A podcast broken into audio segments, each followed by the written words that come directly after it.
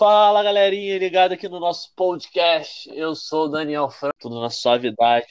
Então a gente está aqui dessa vez, não para falar de biologia, que a gente fez da última vez, mas estamos aqui para falar sobre literatura. Nós somos pessoas cultas, nós lemos um livro, estudamos a respeito de um livro chamado Amar, Verbo Intransitivo. Se você não conhece, vou contextualizar aqui brevemente. É um livro de Mário de Andrade, revolucionário, foi feito ali na época modernista, né? E tem até influ tem influência até no nosso dia de hoje. Essa obra revolucionou pela questão do experimentalismo, de ter várias anotações mesmo dentro da própria obra.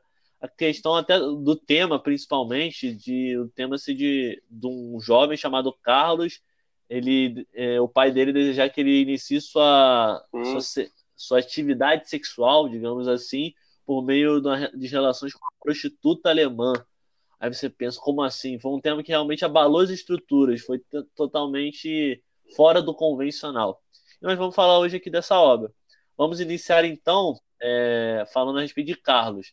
Nesse podcast aqui nós vamos falar espe especificadamente a respeito do, da aprendizagem afetiva de Carlos como que essa aprendizagem, como as relações sexuais acabaram influenciando na aprendizagem e também em outra, várias outras áreas então, da vida. Eu vou começar, começar, falando aí, sobre as características dele é, mais físicas, né? E depois a gente vai falar um pouquinho também sobre o que ele sentia, né? Antes e depois é, do que aconteceu na trama. Então, no início, o narrador ele nos convida, né? A gente percebeu o menino como se fosse é, numa perspectiva é, geneticamente falando, como se fosse o de bois. Então ele coloca a gente numa, uma narrativa onde a gente percebe as, as características do menino como se fosse de um animal, não de uma pessoa. A gente não vê, ah, ele era alto, ele era isso, ele era magro. Não vê. A gente vê é, uma crítica, né, é, de uma forma é, como se ele fosse um animal em si, entendeu? Como se fosse algo bovino. Então ele coloca ele como um menino magro, né? E um menino que não seria uma carne muito muito gostosa, uma carne muito macia e não seria como um modelo, né, um modelo eurocêntrico de ser, né? Então ele coloca ele como se fosse é, uma cotação baixa, sabe, no mercado de, de bovinos. É como se fosse isso. Então ele coloca essa questão de raças de uma, forma que verdadeiramente importa, porque isso chama muito atenção. Então, quando a gente chama, é chamado atenção sobre isso, a gente acaba refletindo sobre essa questão de raça de uma forma mais profunda, entendeu?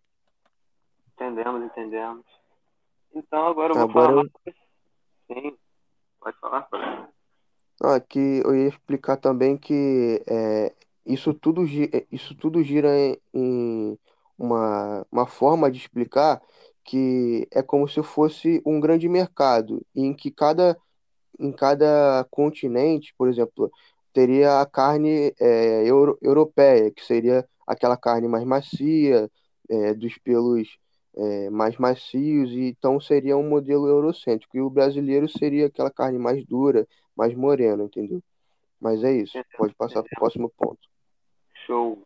Então, uma coisa agora, você falou das características de Carlos, então, o antes e o depois de modo afetivo. Então, o Carlos é descrito lá como um menino bobalhão, bobo, e um homem machucador, um menino machucador, que machuca suas irmãs, entendeu? Mas não de propósito, porque realmente ele não tinha essa má intenção. É, Por mais que ele tenha 16 Sim, anos, ele não tem a, a, personalidade do mesmo idade, né? Dele, antes da relação com a governanta da casa, contratada pelo senhor Souza Costa. Então, ele era um discípulo menino bobalhão. Então, mas depois desse relacionamento, ele começou a se aprofundar mais nos pensamentos e até mesmo uma ênfase aqui que essa governanta, Frolen, que era uma prostituta, mas estava encoberta sobre esse cargo de ensinar Carlos o alemão, ele não tinha essa curiosidade. Mas a, a, a partir desse momento que ele teve relações com ela, ele despertou essa vontade de aprender alemão, de entender as coisas melhor, entendeu? Despertou essa profundidade nele sobre o pensar e a maneira de agir e saber de verdadeiramente como é um amor. Ele amou intensamente se tornou, se tornou até um irmão melhor, né? De, Não parou de bater nas irmãs. Bater nas irmãs, como ele fazia antes, e começou a se tornar mais pensativo, entendeu? Instigar a pensar. Então, esse relacionamento mudou ele, no crescimento dele, no modo de agir, de como ele foi, cresceu. Isso.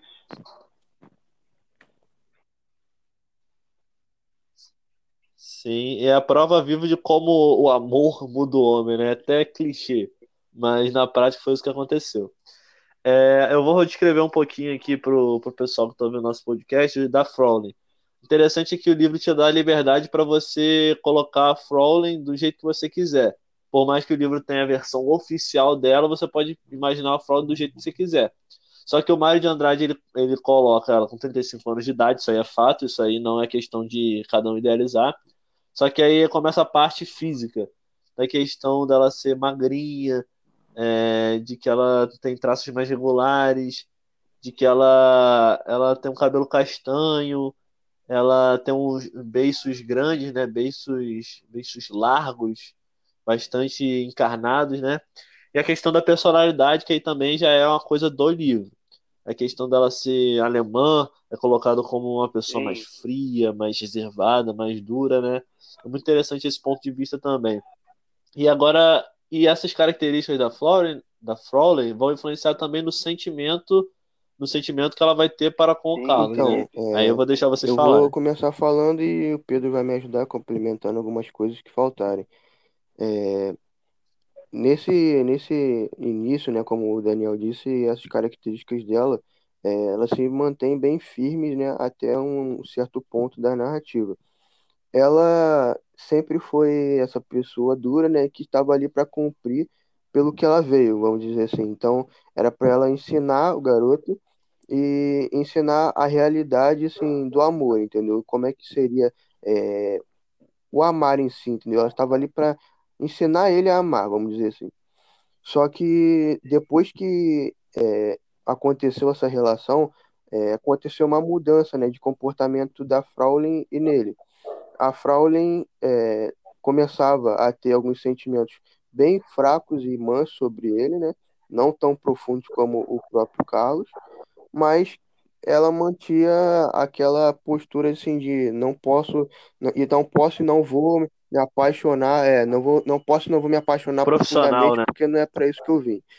Então, ela continua com essa com essa esse sentimento, mas o, o Carlos começa a ter um sentimento muito muito mais profundo e era não é meio que correspondido.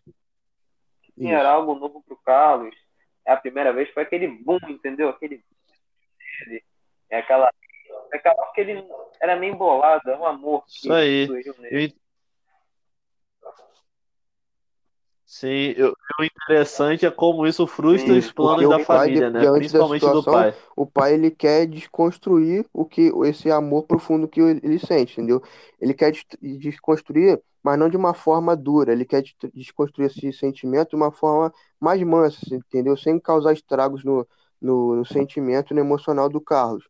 Mas a Fraulein, como ela sempre foi fria, ela meio que desejava que acontecesse a, a tragédia, entendeu? Igual tá aqui uma parte explicando sobre isso, é como se ela não tivesse nem aí, entendeu? Para o que iria acontecer. Ela estava ali para cumprir o que ela tinha que fazer. Uhum. E é isso. É, queria dar um adendozinho. Nós podemos ver que a família realmente é uma família de, ela é burguesa, né, cara? É, de como eles tratam o amor, do Carlos não ter esse tratamento com a Frolin para nunca ir em mãos de aventureiras, mas de mão da mulher certa, podemos dizer assim. É algo bem burguês, especialista. Bem. Sim, e, tam, e também a prova da, da contradição, né? A família católica, mas Bota, é bota a governanta lá para iniciar sexualmente a vida do filho. Faz todo sentido para não dizer o contrário. Fala que nós podemos perceber que eles meio que largam é, os desejos do amor e aí nós podemos comparar amor e realidade. O amor, esse carinho, afeto, o desejo, eles meio que largam de mão, tem que largar de mão para viver a realidade, nas linhas, podemos dizer o certo para ele. Um amor, aquele amor frio, andar com a pessoa certa, não, ter, não demonstrar muita afetividade. E isso nós podemos dizer que é algo é. cara. E nós podemos falar isso que aí. houve o Mário de Andrade, um gênio, queria mostrar que isso acontece e acontecia naquela época. É, esse relacionamento meio burguês, entendeu? De que tudo tinha que ser nos trilhos, a pessoa não podia se sentir, mostrar o que ela queria ser. E a gente podia ver isso na Frolen, que ela, só por Sim, ela não ser aquela virgem, como o pessoal falava, que tinha que ser virgem para casar e tal, ela é, tem que ser tratada como uma prostituta, entendeu? E ele meio que é isso. Ele mostra como a sociedade brasileira é. E nós podemos ver isso que até hoje Sim. também é isso.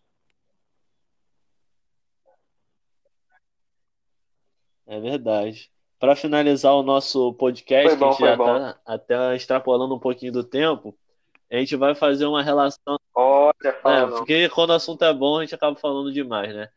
Aí Aí a gente vai terminar fazendo a relação com uma outra obra, fazer uma intertextualidade.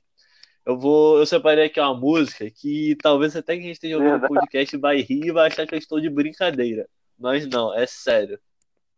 Por quê? Porque a música que eu separei, que eu vi uma, uma certa relação com o livro, é a questão, é a música do Bruno e Marrone, Dormir na Praça. Tô até rindo, é, porque é uma música engraçada, se tornou até questão de meme, de retratar trouxice do homem, mas a gente pode fazer uma relação com, a, com o livro sim. Por quê? Porque o livro, porque, desculpa, porque a música acaba descrevendo é, que tem um homem que ele está muito apaixonado, mas que ele está sozinho porque a amada dele não, não, não, tá, tá, não tá afim dele, ele fica imaginando é, ele junto com ela, beijando ela e tudo mais. Só que acaba que é tudo, é tudo fantasia, né? Não tem nada real, digamos assim. Aí tem até a, aquelas famosas frases, né? Seu guarda, eu não sou vagabundo, sou delinquente, sou um cara carente. Ou seja, ele queria o amor que ele. O mesmo amor que ele tinha para a mulher, ele queria receber em troca, mas ele não recebe. Uhum. E é a mesma coisa que acontece no livro. O Carlos fica tremendo, apaixonado, e por mais que tinha a questão da relação sexual, para Fraulein não tinha nenhum, não, não, tinha um retorno da Fraulein. A Fraulein estava ali, fazia o ato e acabou, era isso.